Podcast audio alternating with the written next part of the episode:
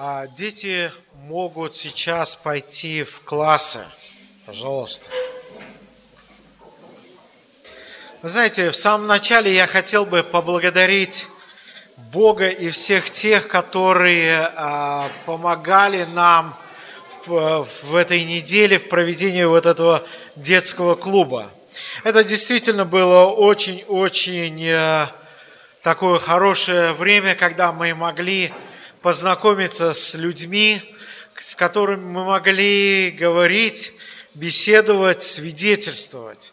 И здесь было как много детей, так и много просто взрослых людей, которые хотели прийти посмотреть, а что же здесь происходит. И мне также Бог дал возможность поговорить с несколькими людьми, и я разговаривал именно с одной из женщин, и я хотел бы немножко а, затронуть именно наш разговор. А, когда я начал с ней разговаривать, а, то, вы знаете, ну, я понял так, что эта женщина, она, в принципе, каким-то образом знакома с Библией. Вот знаете, а, когда вы разговариваете с людьми верующими, да, а, то все равно у вас, вам, вы чувствуете, что, ага, вот этот человек, по крайней мере, где-то как-то соприкасался с верующими, где-то как-то соприкасался именно с Библией. Почему? Потому что какие-то обороты речи присутствуют, а, какие-то там сноски время от времени на Библию такие попадаются, знаете. И я ей задал вопрос, а вы раньше когда-то ходили в церковь? Она говорит, ну да, но мы и сейчас собираемся с тремя женщинами, молимся, просто у нас не получается ходить а, в церковь, и поэтому мы не ходим. Но мы продолжаем продолжаем именно встречаться, продолжаем молиться. Бог – это мой очень-очень близкий друг. Я с ним каждый день разговариваю и так далее, и так далее. Мне было это очень интересно, и мы начали с ней дальше а, разговаривать. А, она говорит, а, что мы касались очень много разных тем. Мы касались очень много разных тем в наших разговорах. И она э, высказала такую, такую э, фразу. Вы знаете, когда я приняла Христа в свое сердце, то э, Христос сразу простил мои грехи. Я говорю, прекрасно. А что дальше? Что вы имеете в виду под этим? Когда мы дальше начали разговаривать э, о некоторых ситуациях, как это происходит, она говорит, ну вы знаете, э, теперь я полностью святая, и я не грешу. Я говорю, о, это интересно. Но интересно же разговаривать с человеком, который не грешит, который совершенно-совершенно святой. По крайней мере, мне очень редко приходится видеть таких людей. И вот а, она говорит, а, я совершенно не грешу. Я говорю, и за сегодняшний день вы не согрешили совершенно ни разу. Она говорит, да, я не грешу. Это интересно. А я ей говорю, вы знаете, ну вообще-то Библия говорит много-много раз о том, что мы, принимая Христа в свое сердце, мы все-таки грешим. Она говорит, вы знаете, а, я не знаю, я не, э, я не теолог, она это очень э, часто повторяла в нашем разговоре, она говорит, я не теолог, я люблю э, живое общение с Богом. Я говорю, а как это понимать, живое общение с Богом? Она говорит, э, ну вы знаете, я захожу в свою тайную комнату, я молюсь, и Бог тогда показывает мне, какие места Священного Писания читать, и вот я тогда их читаю. Я говорю, а больше ничего не читаете? Нет, больше я ничего не читаю. Он мне дает именно то читать, что я должна читать на сегодняшний день. Я говорю, знаете, Библия немножко по-другому говорит. И мы с ней начали говорить. Я говорю, ну скажите, пожалуйста, а, ну вот э, я несколько мест процитировал из Ветхого Завета. Она мне говорит, а зачем вы трогаете Ветхий Завет? Мы сейчас живем по-новому, мы сейчас живем в Новом Завете. Я говорю, ну хорошо, если мы живем в Новом Завете, давайте тогда мы не будем много открывать мест Священного Писания. Откроем всего лишь одно место, это первую главу первого послания Иоанна. Э, и прочитаем, что там написано. И э, мы начали читать о том, что было от начала, что мы слышали, что видели своими очами, что рассматривали, что осязали руки наши о слове жизни, ибо жизнь явилась, и мы видели и свидетельствуем, и возвещаем вам. Вам это кому говорится? Она говорит, верующим сию вечную жизнь, которая была у Отца явилась вам. То есть эта вечная жизнь явилась вам. Это кто люди? Верующие. Прекрасно. А дальше. О том, что мы видели и слышали, возвещаем вам. Кто вам? Верующие. Значит, апостол Иоанн писал это послание верующим людям. Ну да, хорошо. А последние слова – если говорим, что не имеем греха, обманываем самих себя, истины нет в нас. Но это неверующим. Вот знаете, мой муж говорит, что он неверующий, он говорит, что он не имеет греха. А то есть, а вы говорите, что у вас нет греха? Он говорит, да, потому что за меня Христос страдал, и Он уже взял наши грехи на себя. Все, я не имею греха. Так вы грешите или не грешите? Я не грешу, это моя плоть грешит. Это уже совершенно отдельно. Интересно говорю. Получается примерно такая картина. Я согрешил, то есть я что-то сделал, то это уже не я делаю, а это мое тело. А я – это отдельно – Апостол Павел говорит о том, что мы тоже согрешаем во всех посланиях. Это, ну, вы знаете, э, это, наверное, что-то не так. Ведь Библия не может сама противоречить сама себе. Значит, если она не противоречит сама себе, значит, вот те стихи апостол Иоанн писал к верующим, а эти стихи он писал к неверующим. Я ее спрашиваю, а где это разделение? Она говорит, ну, мы не видим этого разделения, но мы же должны подразумевать, что это будет так. Вы знаете, очень меня эти ответы очень-очень сильно поразили. Почему?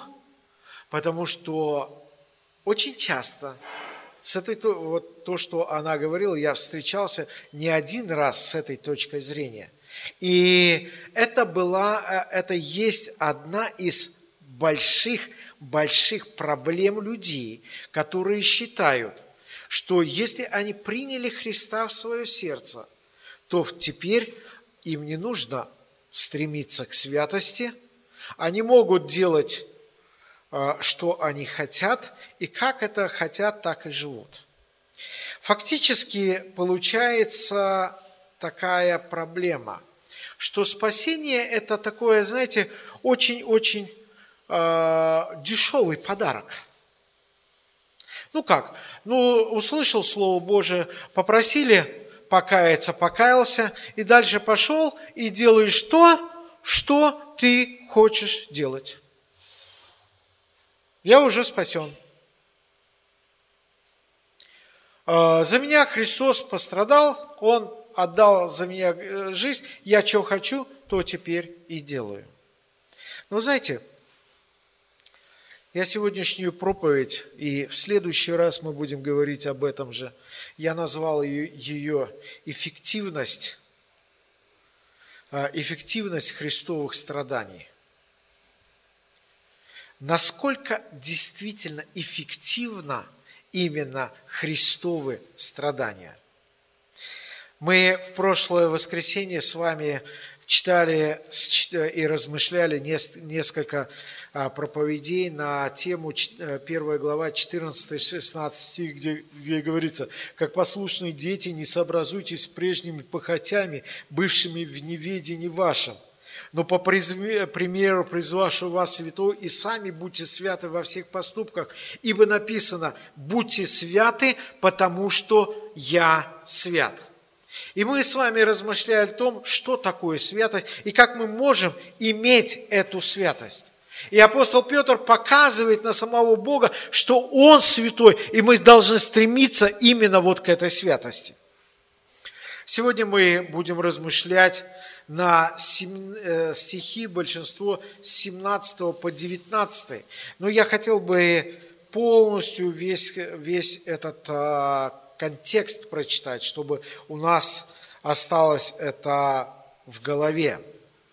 Я буду читать с 17 стиха.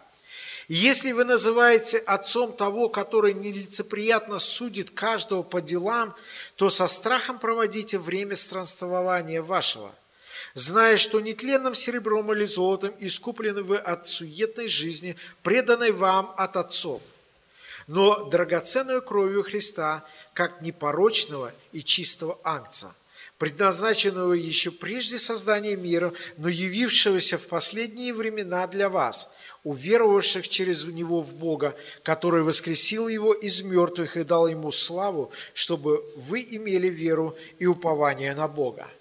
Мы здесь видим таких три больших а, а, темы. И мы сегодня поразмышляем о двух, и третью мы оставим на следующий раз. Это как действует искупление. Второе – это какая, какая цена искупления. И третье – в чем результат искупления. И вот в чем результат искупления мы будем с вами размышлять на следующей неделе – Как действует искупление? Если только я попросил Бога, чтобы Он спас меня, Он спасет? Вы знаете, Бог спасет. Но мы должны понимать о том, с какой целью или с какой мотивацией мы это делаем. Вы знаете, очень часто люди совершенно не понимают смысл искупления, от чего Бог их искупает. Одна из самых больших, э, я уже не раз говорил об этом, когда люди к людям подходят и говорят, э, и люди говорят, вы знаете, мы находимся в таких трудных обстоятельствах, мы находимся в таких проблемах, как бы мне избавиться от этих э, обстоятельств? И что люди иногда предлагают?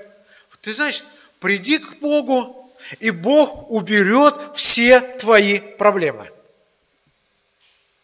О, то есть, если Бог уберет все мои проблемы, то это означает, Бог является такой, знаете, палочкой-выручалочкой. А почему бы нет?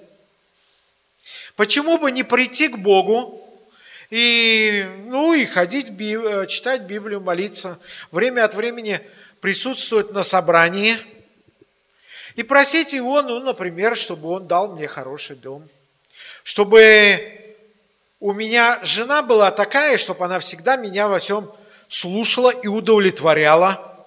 Это же хорошая цель. Вот там найди, через два месяца разойдешься, страшно. А вот приди в церковь, покайся, и пускай Бог даст тебе жену, которую, которую э, будет полностью тебя, тебе служить с утра до вечера. Хорошо же иметь такую жену. Или такого мужа, который приносит всегда в постель кофе, покупает шубу, возит на машинах и так далее, и так далее. И ни о чем не надо заботиться. Это же хорошо. Но пускай Бог даст такую жену. Он же меня искупил, он мой отец, пускай он дает. Вы знаете, очень часто представление людей совершенно неправильно о том, от чего Бог искупает нас. Посмотрите, давайте еще раз прочитаем эти стихи. Если вы называете отцом того, который нелицеприятно судит каждого по делам, то со страхом проводите время странствования вашего, зная, что нетленным серебром или золотом искуплены вы от суетной жизни, преданной вам от отцов, но драгоценной кровью Христа, как непорочного и чистого ангца. А, апостол Петр использует здесь одно очень интересное слово. Он использует слово «искуплены». Это слово использовалось обычно в юридической практике того времени. И когда а, апостол Петр писал людям, находящимся вот там вот а, в Азии, они очень хорошо понимали, что это такое. Когда человека, в то время это был рабовладельческий строй, и люди продавали людей. И вот когда человек продает какого-то раба, то он ставит какую-то цену за этого раба. Ну, например, как, например, сегодня да, продают, например, машину. Ну, к примеру, если только сейчас кто-то э, поставит на базар или в объявление даст, а, например, что он продает «Жигули семерку», ну, например, за миллион рублей. Всем сразу раз и смешно сталось. Почему? Наверное, нулей ошиблись. Очень много нулей ошиблись. Почему? А потому что эквивалент совершенно не действует совершенно разный эквивалент. То есть стоимость этой машины не стоит этих денег, за которые он просит. А в то время примерно то же самое было.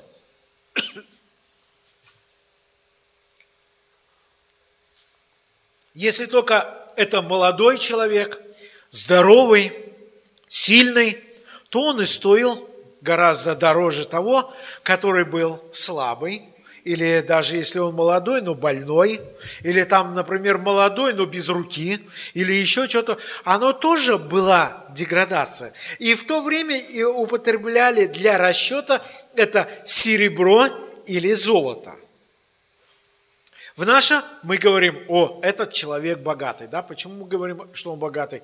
А он имеет вот такую-то сумму денег, плюс машины, дом, и мы считаем все это вместе, сколько он все имеет, или сколько он получает в год или там в месяц. Апостол Петр говорит, зная, что нетленным серебром или золотом искуплены вы от суетной жизни Бог, э, апостол Петр говорит о том, что мы искуплены от рабства дьявола очень-очень дорогой ценою.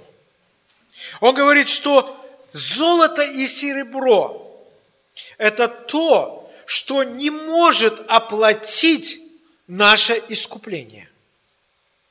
И не просто для, чтобы искупить нас. Он говорит, что на драгоценной кровью.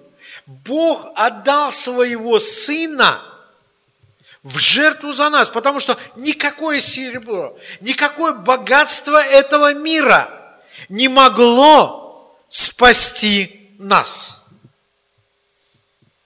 Это была очень-очень большая цена.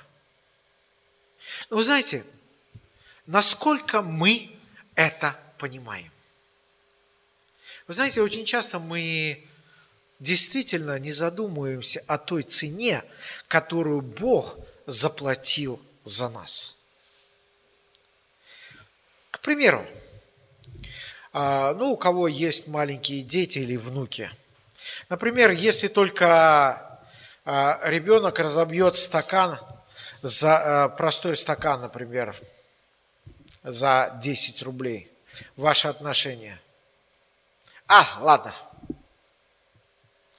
А если только этот стакан, он будет хрустальный, да еще с позолотой, да еще он, а, извините, антиквариат какой-нибудь 3, 5, 10 века, который сейчас стоит, к примеру, хотя бы 100, 100 тысяч долларов, что вы сделаете? О, это будет, наверное, совершенно другая, другая реакция. Вы будете ходить месяц за голову держаться. Почему? Потому что вы цените этот стакан. Для вас это большая, большая ценность. Вы знаете, вот то же самое происходит с нами.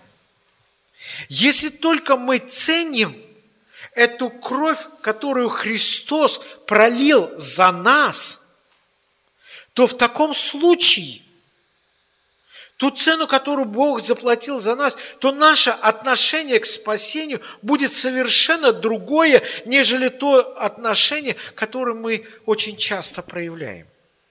Посмотрите, в Колоссянам во второй главе 13-15 стихом написаны такие слова.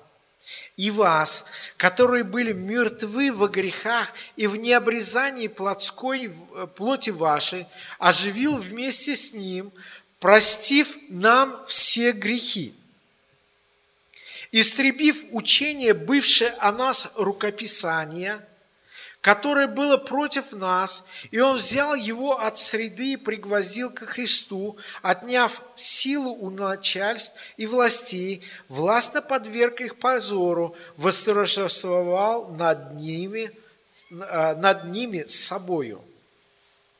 Очень интересные стихи. Здесь говорится о том, что произошло там на кресте. Посмотрите, один э, человек а, так эти слова перевел, особенно вот именно 14 стих.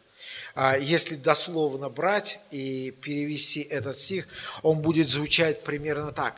«И вас, которые были во грехах и в необрезанности плоти вашей, оживил вместе с Ним, простив нам все грехи».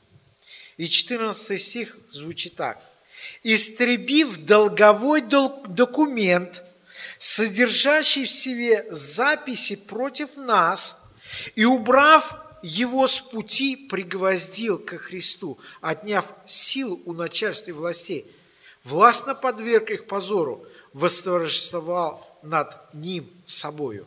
Смотрите, что сделал Христос. Был какой-то документ у сатаны – он имел этот документ против нас. Но Христос своей смертью отобрал или забрал этот долговой документ наш и пригвоздил его ко Христу. Вот почему теперь мы не рабы дьяволу. Вот почему теперь мы становимся – рабы Богу. Посмотрите, в Галатам в первой главе 4 по 6 стих написаны такие слова. «Который отдал себя самого за грехи наши, чтобы избавить нас от настоящего лукавого века». Он говорит о том, апостол Павел говорит о том, что он нас освободил от рабства греха. Он взял и Он искупил нас, Он пригвоздил наши грехи. Вот что сделал Иисус Христос. И Он это сделал Своей смертью. Это громадная, громадная цена искупления. Второе, что делает Христос. Он дает нам свое рабство.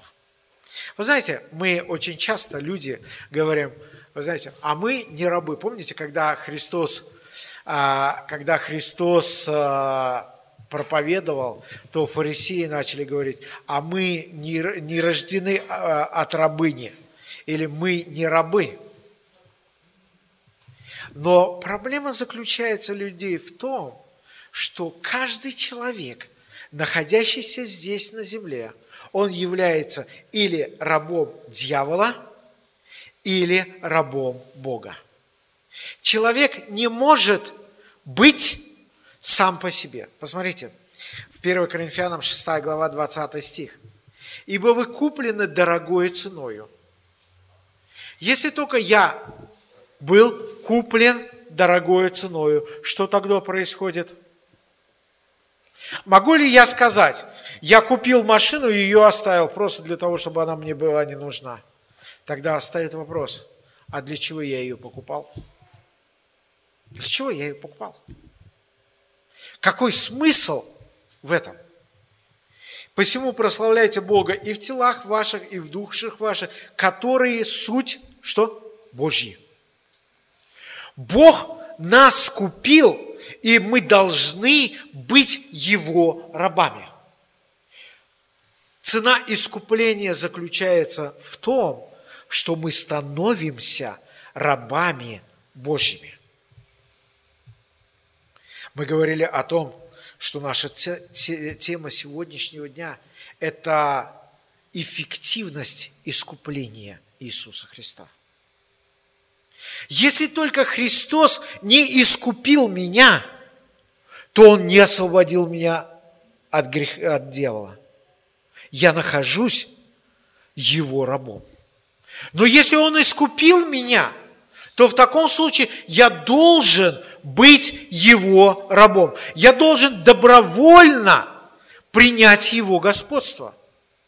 Помните, мы всегда цитируют, когда призывают а, неверующих, а, это записано в Матфея, 11 глава, последняя стиха, там э, стихи написаны так, какие слова, что «Придите ко мне все труждающиеся и обремененные, и я успокою вас». И дальше следующие стихи говорится, «Возьмите иго мое, примите рабство мое, ибо когда вы примете это рабство, тогда вы найдете покой душам вашим». Если вы не приняли господство Иисуса Христа, вы никогда не сумеете найти покой душе своей. Если вы даже приняли, но хотите уйти из-под этого рабства, у вас опять-таки ничего не получится. Вы никогда не сумеете обрести этот покой. И третье. Посмотрите, о чем говорит здесь э, Петр. Если вы называете отцом того, который нелицеприятно судит каждого по делам, то со страхом проводите время странствования вашего – знает, что нетленным серебром или золотом искуплены вы от суетной жизни, преданной вам от отцов. Вы знаете, здесь есть еще очень интересное слово. Это суетная жизнь. Что такое суетная жизнь? Если мы возьмем это именно слово, то она означает тщетный, безрезультативный, бесцельный, безуспешный, бесплодный. Посмотрите, о чем говорит апостол Петр. Он говорит, что Христос искупа, искупляет вас от грехов и от суетной, то есть бесчетной или безрезультативной – а, бесцельной или безуспешной жизни. Бог дает нам цель нашей жизни. Вы знаете, искупление – это в первую очередь дается цель жизни. Если бы вам задали вопрос, какая цель вашей жизни? Как бы вы ответили на этот вопрос? Вы знаете, одна из самых больших, наверное, проблем людей заключается в том, что люди не понимают цели своей жизни. Они ставят какую-то маленькую цель, э, достигли нее, а, думают, как же жить дальше, начинают разочаровываться, опять какую-то цель поставили, достигли ее, опять начинают разочаровываться. И так идет постоянно ихняя жизнь. Библия говорит нам о том, что Бог дает нам цель жизни. И эта цель жизни – вечная цель. Это цель жизни, которая происходит, происходит то же самое, что и Христос имеет в своей жизни. Привести нас в святость, привести нас в свой образ, для того, чтобы мы могли прославлять Иисуса Христа своей жизнью. И в этом заключается наша цель жизни. Вы знаете, как-то пришлось разговаривать с одним пожилым человеком. Ему тогда было, наверное, лет 87. А, этот человек был верующий, и он сказал мне такие слова. А, это было буквально за какое-то очень короткое время до его смерти, где-то за недели две. А, мы пришли с молодежью посетить его, он уже фактически очень редко вставал, хотя хорохорился, знаете, как у него все хорошо. А, утешать его не приходилось, потому что нам, нам в принципе, нравилось к нему приходить, а, беседовать с ним, потому что очень много интересного мог рассказать. Это мы были, нас было всего лишь три человека уже, а, все разошлись, и мы просто сидели, разговаривали, и он говорит, знаешь, знаете, молодые люди, я благодарю Бога, что в 17 лет я поставил с целью своей жизнью служить Богу. Сейчас 87 лет. Я теперь могу сказать, что я закончил эту цель. Я достиг ее. Вы знаете, я тогда задал вопрос, ну вот вы достигли этой конца этой жизни, а, вы достигли эту цель своей жизни, вы всю жизнь стремились к нему. Но ведь я знаю, у вас была ужасно нелегкая жизнь. Вы несколько раз сидели за Слово Божье. Вы, когда сидели, а, у вас умерла жена, Фактически дети очень часто не видели вас. Как вы можете говорить это? Он говорит, в этом и заключается сладость моей жизни. Вот если вы посмотрите, говорит, то, что было до этого, у тех людей, которые пришли в мое время и говорят, а я достиг своей жизни, я купил дома, я, у меня теперь внуки, и они вот такие богатые и так далее. Но посмотрите, как они живут. Они не имеют покоя. Они не имеют радости. Я достиг цели жизни. Какая цель нашей жизни? Христос нас искупает – от вот этой бесцельной жизни. Он дает нам цель для нашей жизни. Какая цель нашей жизни? Посмотрите, апостол Петр говорит здесь нам о том, что мы освобождаемся от рабства греха, э, дьявола, от рабства греха. Он говорит нам о том, что он дает нам э, принять или возможность служить Ему, быть, чтобы Бог был господином нашей жизни. И третье, Он дает нам цель для нашей жизни. И следующее, какая же тогда цена искупления? Мы с вами говорили о том, что от того, как мы ценим ту или иную вещь, от этого будет зависеть, как мы будем ценить ее. Насколько она дорога для нас. Посмотрите, если вы называете отцом того, который нелицеприятно судит каждого по делам, то со страхом проводите время странствования вашего, зная, что нетленным серебром или золотом искуплены вы от суетной жизни, преданной вам от отцов. Не вот этим богатством всего мира, но драгоценную кровью Христа, как непорочного и чистого акция. Христос говорит, все богатство мира, которое было на этой земле, оно не имело той цены, которую Христос заплатил за нас. В 1 Иоанна во 2 главе 22 стихом Иоанн пишет такие слова. «Он есть умилостивление за грехи наши». И не только за наши, но и за грехи за всего мира. Христос, э, э, Иоанн говорит, что Христос есть умилостивление. Он вот эту милость проявил каждому для нас. В следующей главе, в Петра, Петр описывает такие слова во второй главе 22-24 стихе. Он говорит, он не сделал никакого греха, и не было лести в устах его – Будучи злословием, он не злословил взаимно. Страдая, не угрожал, но предавал то суди праведному.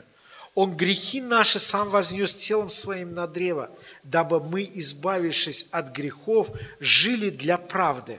Ранами его мы исцелились.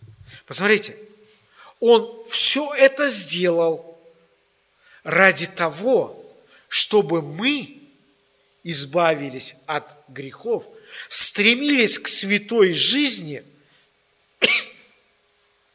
и жили для правды.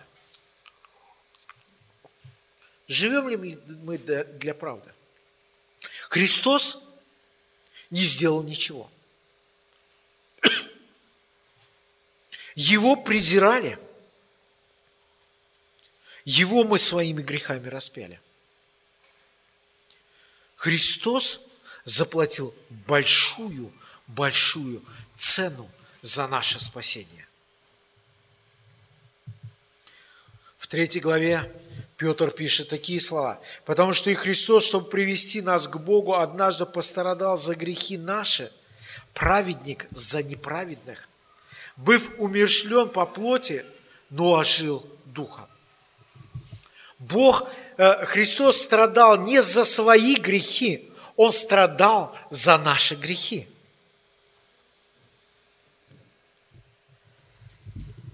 Он по своей воле, мы читаем Евреям 10, с 10 стиха, по своей воле освященным мы не единократным принесением тела Иисуса Христа. Христос принес свою жертву однажды всего лишь. Для чего? Для того, чтобы мы имели в нем спасение. Христос сделал громадную, громадную э, именно плату, заплатил за наше искупление. Насколько мы дорожим этим спасением? Как мы относимся к, это, к нашему спасению? Как мы поступаем в нашей жизни? Является ли Бог господином нашей жизни? Или мы хотим быть господами своей жизни, распоряжаться нашей жизнью. Кто распоряжается, Бог или мы? Я хотел бы, чтобы мы могли проверить наши сердца. Проверить, заглянуть туда глубоко-глубоко. Какая наша цель жизни? Для чего мы живем? Можем ли сказать в конце нашей жизни, что я совершил все то, что Бог поручил мне исполнить. И теперь мне готовится венец правды. Можем ли мы это сказать?